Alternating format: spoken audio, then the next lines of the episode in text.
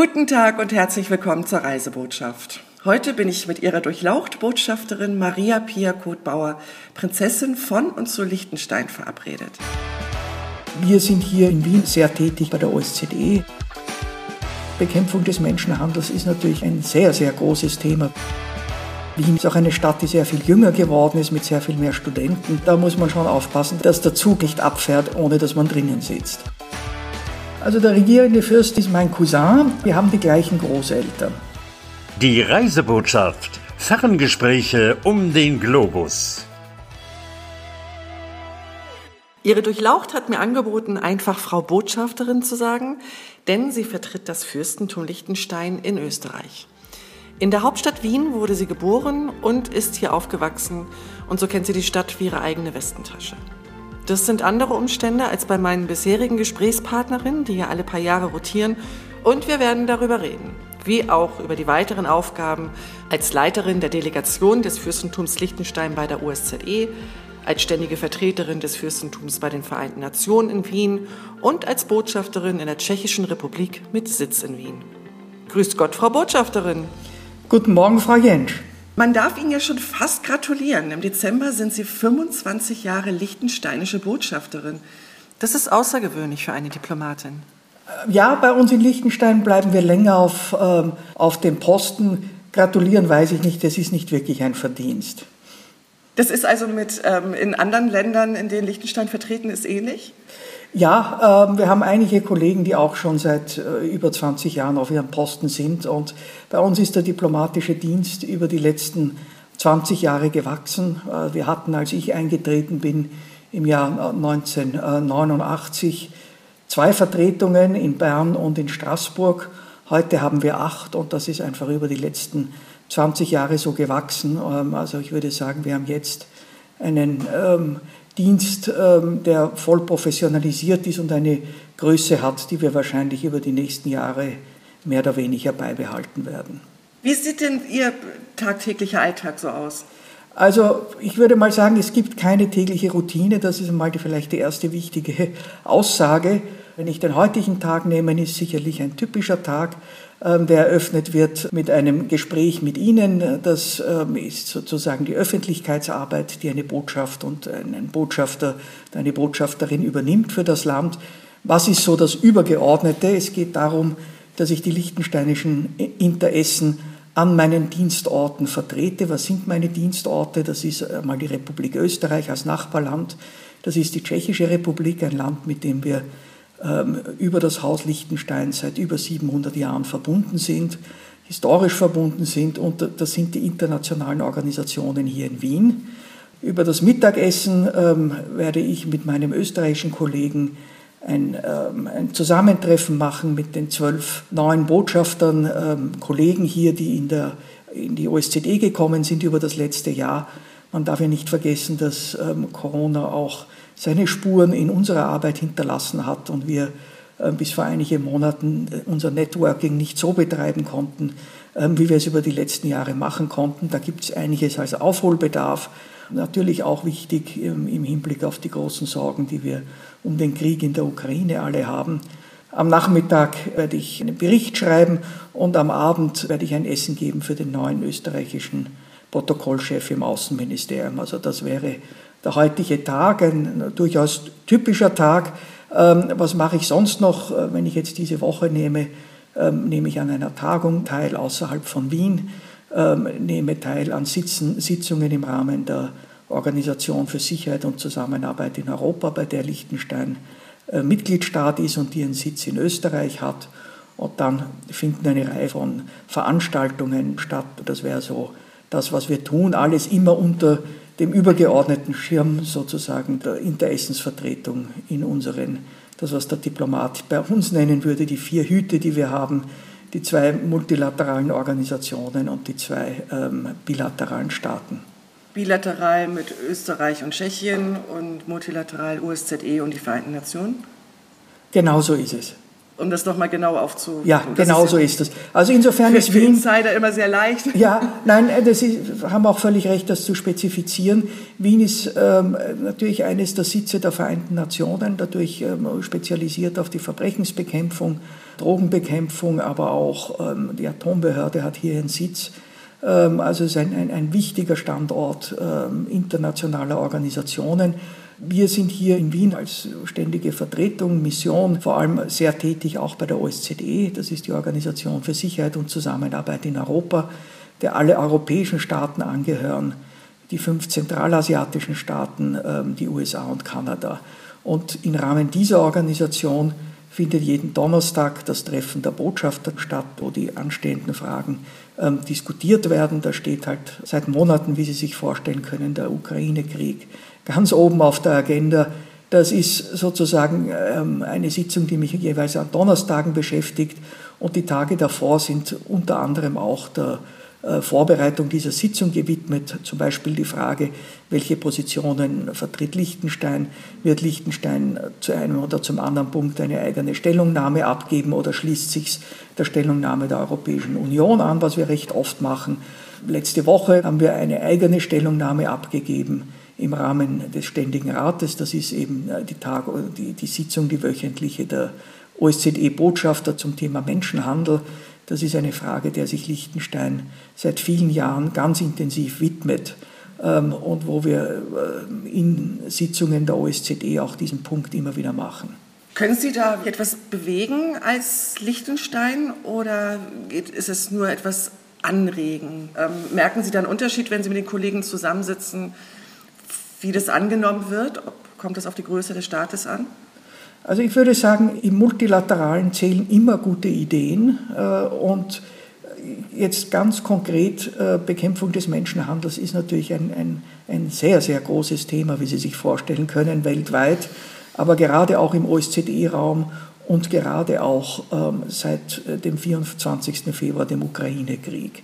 Wir haben eine lange Tradition in diesem Bereich. Liechtenstein hat sich da ganz besonders der Frage gewidmet, wie ähm, die Finanzdienstleistungssektor, wie der ähm, mithelfen kann, den Menschenhandel zu kappen, weil natürlich auch da oder Geld fließt.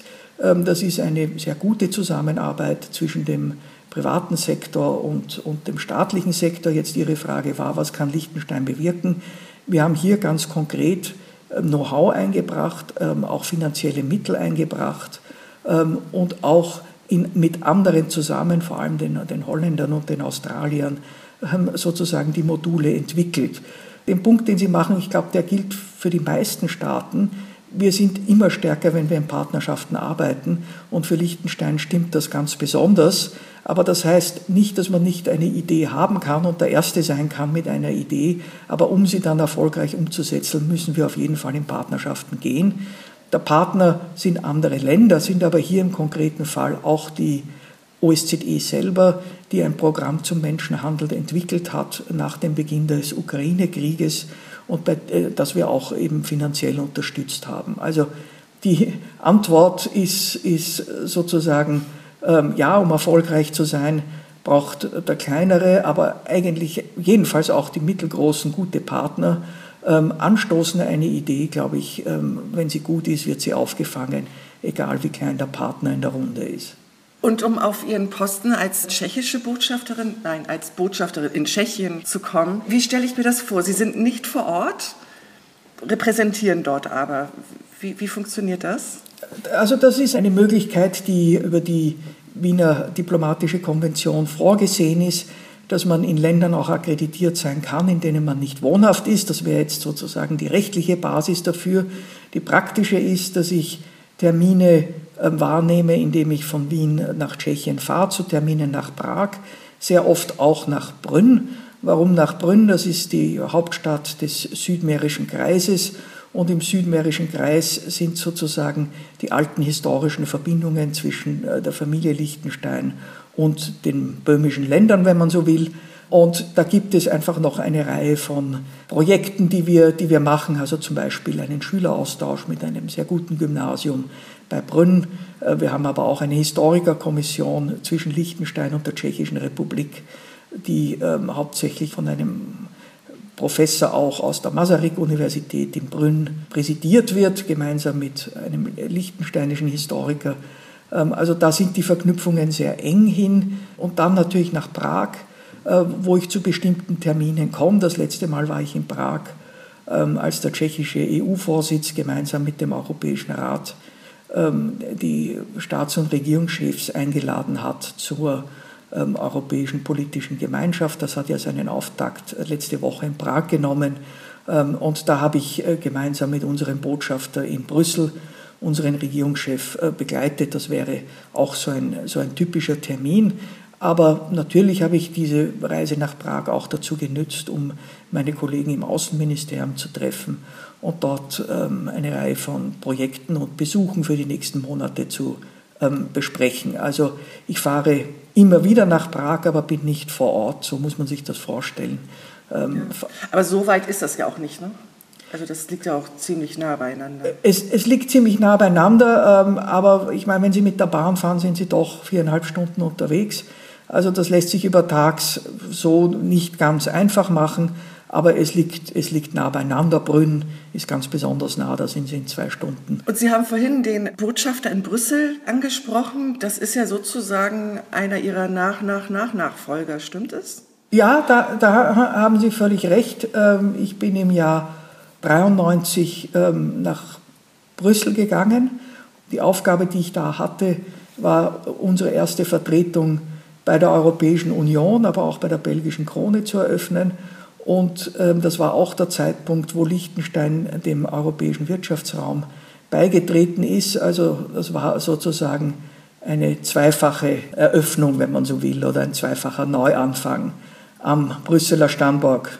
Das war Ihr erster Posten als Botschafterin, richtig? Das war mein erster Posten als Botschafterin, ganz genau. Und zwar noch ziemlich jung, mit Anfang 30? Ja, also ja, da war ich erste Hälfte 30, ja, da war ich, äh, habe ich sicherlich zu den jüngeren Botschaftern in, in Brüssel gezählt. Ja, aber da kann man ja mal ein bisschen aufmischen, ne, wenn man da auftaucht. Ja, also ich muss sagen, die Kollegen waren sehr gütig mit mir und auch als Frau war man da noch, ähm, wie soll ich sagen, eher eine Ausnahme, vor allem auch bei der EU. Also das hat beim einen oder anderen Kollegen sicherlich väterliche Gefühle hervorgerufen die mir durchaus nützlich waren. Sie waren bis zu dem Zeitpunkt ja auch schon ganz schön in der Welt herumgekommen. Ja, also der liechtensteinische diplomatische Dienst oder der Staat war mein, wenn man so möchte, mein dritter Arbeitgeber. Ähm, begonnen habe ich beim Flüchtlingshochkommissariat ähm, in Genf und dann habe ich zwei Jahre im Sudan gedient.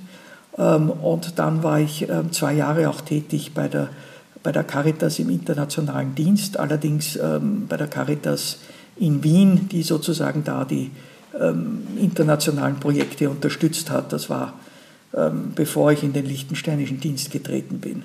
War in Liechtenstein ähm, und überhaupt für einen Diplomaten, würde ich sagen, ein, ein, ein großer Moment des Aufbruchs. Im Jahr 89 haben wir die verschiedenen Revolutionen in Osteuropa gesehen, die mich extrem beeindruckt haben. Wenn man, wie ich, in den 60er Jahren in Wien geboren ist, hat man diesen eisernen Vorhang doch als sehr bleiern empfunden und da waren die Jahre des Jahr, äh, das Jahr 89 eine sehr große Befreiung auf beiden Seiten des Vorhangs. Äh, da wurden als solche empfunden und ähm, es war auch der Moment, wo ich mir meinen ersten Fernseher gekauft habe, weil da war wirklich einiges an sehr starken Bildern. Ähm, natürlich auch aus ja. Berlin. Ja, das ist schon so weit weg, dass viele Jüngere sich gar nicht mehr vorstellen können, welche Ängste die Menschen damals hatten. Ja, aber ich, für mich war es jetzt weniger die Angst, obwohl der eiserne Vorhang vielleicht 50 Kilometer von Wien entfernt war, sondern vor allem ähm, die, die Vorstellung, wie furchtbar es auf der anderen Seite des Vorhangs sein muss. Also mhm. es hat uns schon sehr beschäftigt, ähm, oder wie das Leben auf der anderen Seite ist und was vielleicht auch unser Beitrag sein könnte, dass sich das irgendwann einmal auch, auch auflösen kann. Es war für mich sicherlich auch ein Grund, warum ich ins Flüchtlingshochkommissariat wollte, weil für mich ein politischer Flüchtling aus einem kommunistischen Land einfach ähm, auf viele Art und Weise ein Held war. Ja.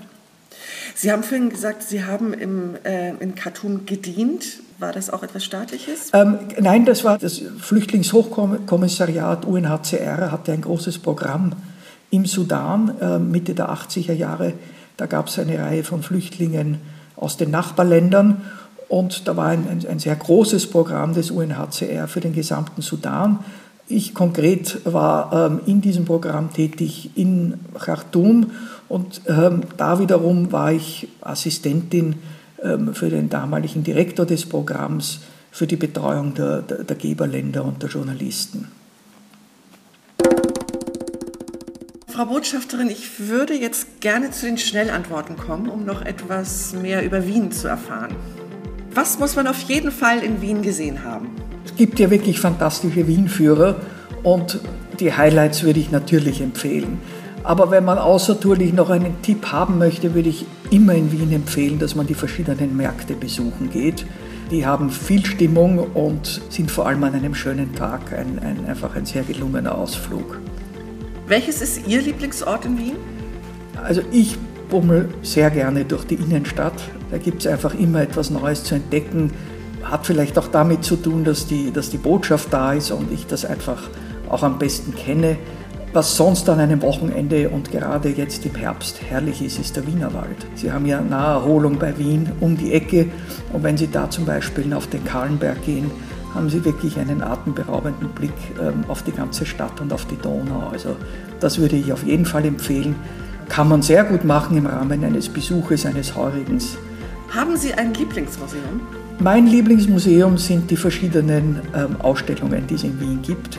Die ganzen großen Museen, aber auch die kleineren, haben sehr regelmäßig neue Ausstellungen und das ist eigentlich das, was ich mir ansehe. Also ich gehe vielleicht nicht so oft in äh, ein und das gleiche Museum, um mir das gleiche Stück anzusehen, aber ich gehe immer wieder in die gleichen Museen, um mir die verschiedenen Wechselausstellungen anzusehen.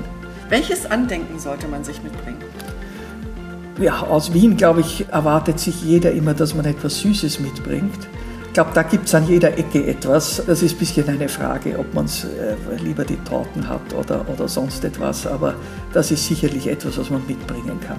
Haben Sie ein Lieblingsessen, ein typisches Wiener Essen? Also ich glaube, dass das, was, ähm, was man hier wirklich sehr gut bekommt, ähm, sehr schlecht für die Linie ist. Aber was ich gern habe, ist ein Kaiserschmarrn. Können Sie einen Restauranttipp geben? Also ein, ein wirklich gut eingesessenes mit sehr schönem Interieur ist, ist, ist der Schwarze Kamel mitten in der Wiener Innenstadt. Frau Botschafterin, Sie gehören zur Fürstenfamilie von Liechtenstein. In welchem Verwandtschaftsverhältnis stehen Sie zu dem Fürsten? Also der regierende Fürst ist, ist mein Cousin. Ähm, wir haben die gleichen Großeltern. Und in Liechtenstein ist es ja so, dass es den amtierenden Fürsten gibt, aber sein Sohn, der Thronfolger, hat die Amtsgeschäfte bereits längst übernommen. Ja, also der, der Titel Fürst, der regierende Fürst ist ähm, Hans Adam II. von und zu Liechtenstein und er hat ähm, sozusagen die, die Funktionen des Staatsoberhauptes seinem Sohn im Jahr 2004 übertragen. Das, sein Sohn ist Erbprinz Alois von und zu Liechtenstein. Das ist sehr ungewöhnlich. Ne? Das gibt es sonst so in den europäischen Monarchien nicht, dass so früh schon der Nachfolger praktisch mit eingearbeitet wird. Das hört sich eigentlich sehr, sehr gut und sehr schlau an. Ich denke mir, alle Länder haben so ihre, ihre Traditionen und, und gewisse ähm, Arten, etwas äh, zu übertragen oder etwas zu machen, das sich bei ihnen entwickelt hat. Ähm, unser jetziger Fürst war auch als Erbprinz, hat schon die Geschäfte von seinem Vater übernommen und denke, das hat sich ähm, bei uns gut bewährt und, und ist auch sehr gut akzeptiert ähm, in der Bevölkerung und bei unseren Partnern. Also für uns passt das sehr gut. Ob das ein Allheilmittel für, für alle Monarchien ist, das, das möchte ich jetzt so nicht sagen. Ich glaube, das wächst sozusagen in jeder Gemeinschaft auf seine Art und hat dann auch ähm, seinen guten Platz. Gibt es so eine Art Familientreffen oder ist die Familie schon so weit verzweigt, dass das einfach schon zu groß ist? Also es ist richtig, dass die Familie sehr groß ist, ähm, aber wir haben dennoch so ungefähr alle zwei Jahre Familientreffen, die von unserem Familienchef, und das ist unser Fürst, ähm, organisiert werden. Und da kommen doch ein, ein schöner Teil der Verwandtschaft. Wie viel kommen denn da so zusammen? Ach, ich würde sagen so über 100, 150 ähm, vielleicht. Das ist schon eine Menge. Das ist eine Menge, ja, aber doch noch so groß, dass man, dass man sich eigentlich kennen kann. Und dafür sind diese Familientreffen ja auch da. Ja, und die Kleinfamilien an sich sind ja auch schon sehr groß. Ich glaube, Sie haben auch sehr viele Geschwister. Ja, das stimmt. Also wir, ähm, meine Eltern hatten sieben Kinder. Bei meinem Vater äh, waren es acht Geschwister, bei meiner Mutter 13. Also das waren schon große Familien, aber ich fürchte, unsere Generation ist da nicht nicht ganz so toll. Also ich selber habe nur einen Sohn. Kommen wir zurück nach Wien. Was für schöne Projekte haben Sie denn geplant? Was wird so los sein in Wien? Also ich, ich glaube, dass das wichtigste Projekt jetzt für uns für den Dezember wird sein äh, der Ministerrat der Organisation für Sicherheit und Zusammenarbeit in Europa. Dieses Jahr haben die Polen den Vorsitz. Ähm, und das Treffen findet immer in jenem Land statt, das den Vorsitz übernommen hat. Konkret werden wir uns in Wutsch treffen. Das ist ähm, zwei Stunden außerhalb von Warschau. Da wird unsere Außenministerin hinreisen. Das ist ein, ein sehr wichtiges Treffen, auf das wir uns sehr gut vorbereiten werden, Liechtenstein. Unsere Ministerin wird da auch ein, ähm, ein Statement abgeben. Um was geht es dort? Dass wir einfach schauen, ähm, als ähm, Organisation von 57 Staaten, ähm, wie wir weitermachen können. Seitdem wir den Krieg in der Ukraine haben, gibt es sozusagen Business as usual ja nicht. Aber es ist die Frage, wie, wie kann die OSZE ihrer Rolle so gut wie möglich nachkommen, mit der jetzigen Situation umgehen. Wir haben große Fragen auch in der OSZE. Wir haben zum Beispiel Budgetfragen und andere, die alle sehr ins Stocken gekommen sind. Also das ist eine Tagung, auf die wir gehen werden und auf die wir uns hier in Wien auch, auch, auch sehr gut vorbereiten werden. Das ist ein sehr wichtiges Projekt für den Dezember. Ähm, und im, im Januar geht dann das, äh, das Jahr wieder los. Ähm, in der OSZE werden wir einen neuen Jahresvorsitz haben, das wird Nordmazedonien sein. Ähm, die Nordmazedonier werden dann ihr Programm für das Jahr vorlesen. Das wird eine Reihe von bekannten Komponenten haben, von Tagungen im Sicherheitsbereich und dann geht natürlich die Arbeit auch im, im, im Bilateralen ähm, wieder weiter. Also konkret, wenn ich an den Januar denke, ähm, denke ich ähm, an eine Veranstaltung, die wir machen werden für das Kunstmuseum Liechtenstein in Wien, das sich ähm, auch in Wien präsentieren möchte und auch da nach ähm, verschiedenen äh, Kooperationen äh, Ausschau hält. Aber es geht vor allem auch dort einfach bekannt zu machen, was wir in Liechtenstein auch im Bereich der bildenden Künste zu bieten haben und da wiederum auch in der, in der modernen Kunst. Sehr bekannt sind natürlich vor allem in Wien die Sammlungen des Fürsten von Liechtenstein, aber auch die Sammlung Badliner. Also wir sind ähm, in Wien hier mit zwei sehr wichtigen Sammlungen vertreten, Badliner in der Albertina und die Sammlung Liechtenstein, die man ja auch ähm, in den Museen, ähm, äh, wenn man sozusagen vorab bucht, ähm, die, die Kunstwerke sehen kann, aber das Liechtenstein-Museum oder das Kunstmuseum in Liechtenstein, besser gesagt, ist regional wichtig für den Bodenseeraum, Vorarlberg, St. Gallen, Liechtenstein. Und da geht es darum, das auch einmal in Wien zu, vorzustellen und zu platzieren. Das ist etwas, auf was ich mich ganz besonders freue. Der Fürst ist ein begeisterter Kunstsammler, richtig? Der Fürst ist in einer langen Tradition von äh, Fürsten, die die Kunst gesammelt haben. Unser jetziger Fürst ähm, hat ähm, vor allem Schwerpunkte gesetzt im Wiederherrichten der beiden Palais in Wien, die ja doch auch einerseits in die Jahre gekommen sind und natürlich in Mitleidenschaft gezogen waren ähm, über die sozusagen die Viren auch, die das 20. Jahrhundert gebracht haben. Und ähm, da war äh, sozusagen die Möglichkeit, wieder die schön herzurichten. Also die sind wirklich ähm, herrlich und prachtvoll geworden. Ähm, er hat auch ähm, sozusagen ähm, ersetzt und verdichtet Bereiche aus seinen Sammlungen. Ähm, und er, soweit ich das sehe, interessiert sich vor allem auch für Bronzen und hat da einige interessante Stücke auch für die Sammlungen gekauft.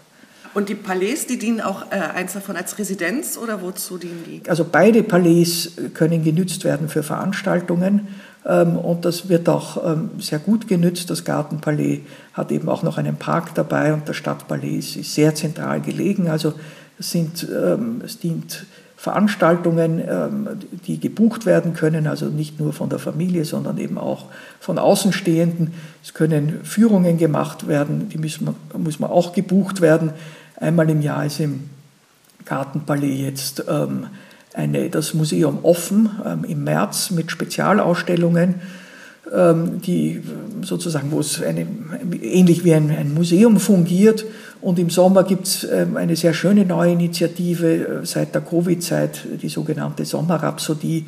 Da wird ähm, ähm, unter Open Air ähm, verschiedene Konzerte, aber auch Kabarets aufgeführt und daneben kann man konsumieren sozusagen und verkosten den Wein aus den Hofkellereien. Also Das hat dort ähm, verschiedene Aspekte, die, die dort zur Geltung kommen. Ähm, was es sonst ähm, dient, ist in einem der beiden Palais auch Teile der, der Bank des Fürsten untergebracht und, und dient auch Wohnzwecken. Also das ist so rundum ähm, die Nutzung der Palais in Wien. Ja, im Dezember 25 Jahre Botschafterin. Es hört sich so an, als würden Sie aber noch noch sehr viele Jahre weitermachen wollen? Naja, also ich, ich, auch ich reife ab sozusagen und werde in Pension gehen. Ähm, das braucht noch äh, drei Jahre, aber dann ist es soweit.